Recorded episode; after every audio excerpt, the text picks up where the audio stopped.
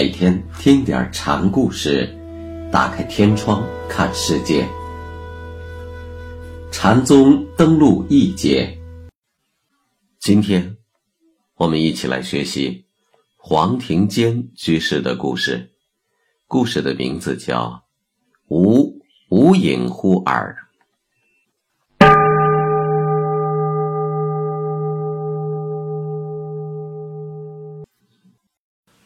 黄庭坚是北宋末年著名的诗人，后来被江西诗派奉为三宗之一。黄庭坚在少年时代喜欢写一些艳令小词。有一次，圆通法秀禅师把他给狠狠的训斥了一顿：“大丈夫汉末之妙，怎能甘心浪费在这上面呢？”你以谚语挑逗天下人的淫心，恐怕将来要堕入泥犁之狱呀！这番话如冷水浇背，黄庭坚顿感愧悔不已。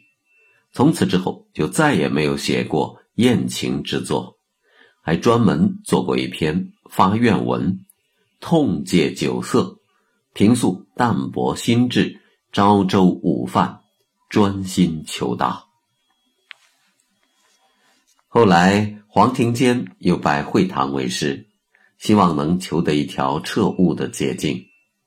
会堂对黄庭坚说过：“孔子说过，二三子以我为隐乎？吾无隐乎尔者。”太师是儒门中人，对孔子这话是如何理解的？皇室正拟解释，会堂却又阻止他道：“不对，不对。”黄庭坚不明其意，大感困惑。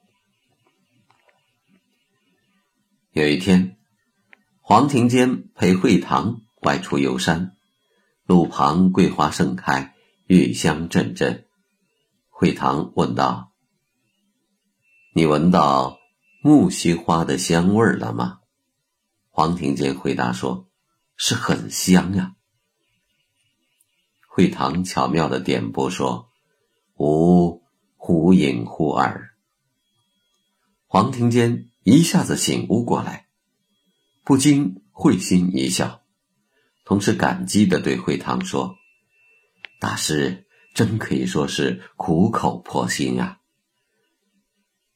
会堂笑了笑说：“只是希望你。”早点到家呀！老子说：“道法自然，道无所不在，随处可见。它平平淡淡，根本没有什么秘密可言。”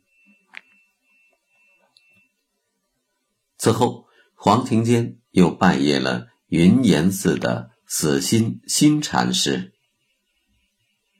他刚随众僧进入禅堂。死心禅师劈面就问道：“老汉死了，学士你也死了，烧成两堆灰烬，那咱们在哪里还能见面？”黄庭坚被这突如其来的问题弄得张口结舌。死心禅师把他叫到一边，告诉他说。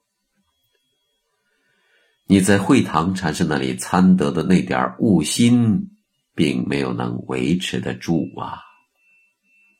后来，黄庭坚被贬官黔南，路上猛然想起死心的这一问，恍然醒悟过来，于是提笔给死心写了一封信，表达自己的感激之情。此前承蒙苦苦提携。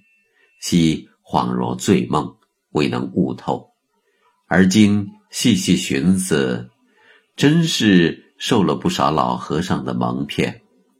只有死心大师直言点拨，是乃弟子僧平所遇之第一禅师呀。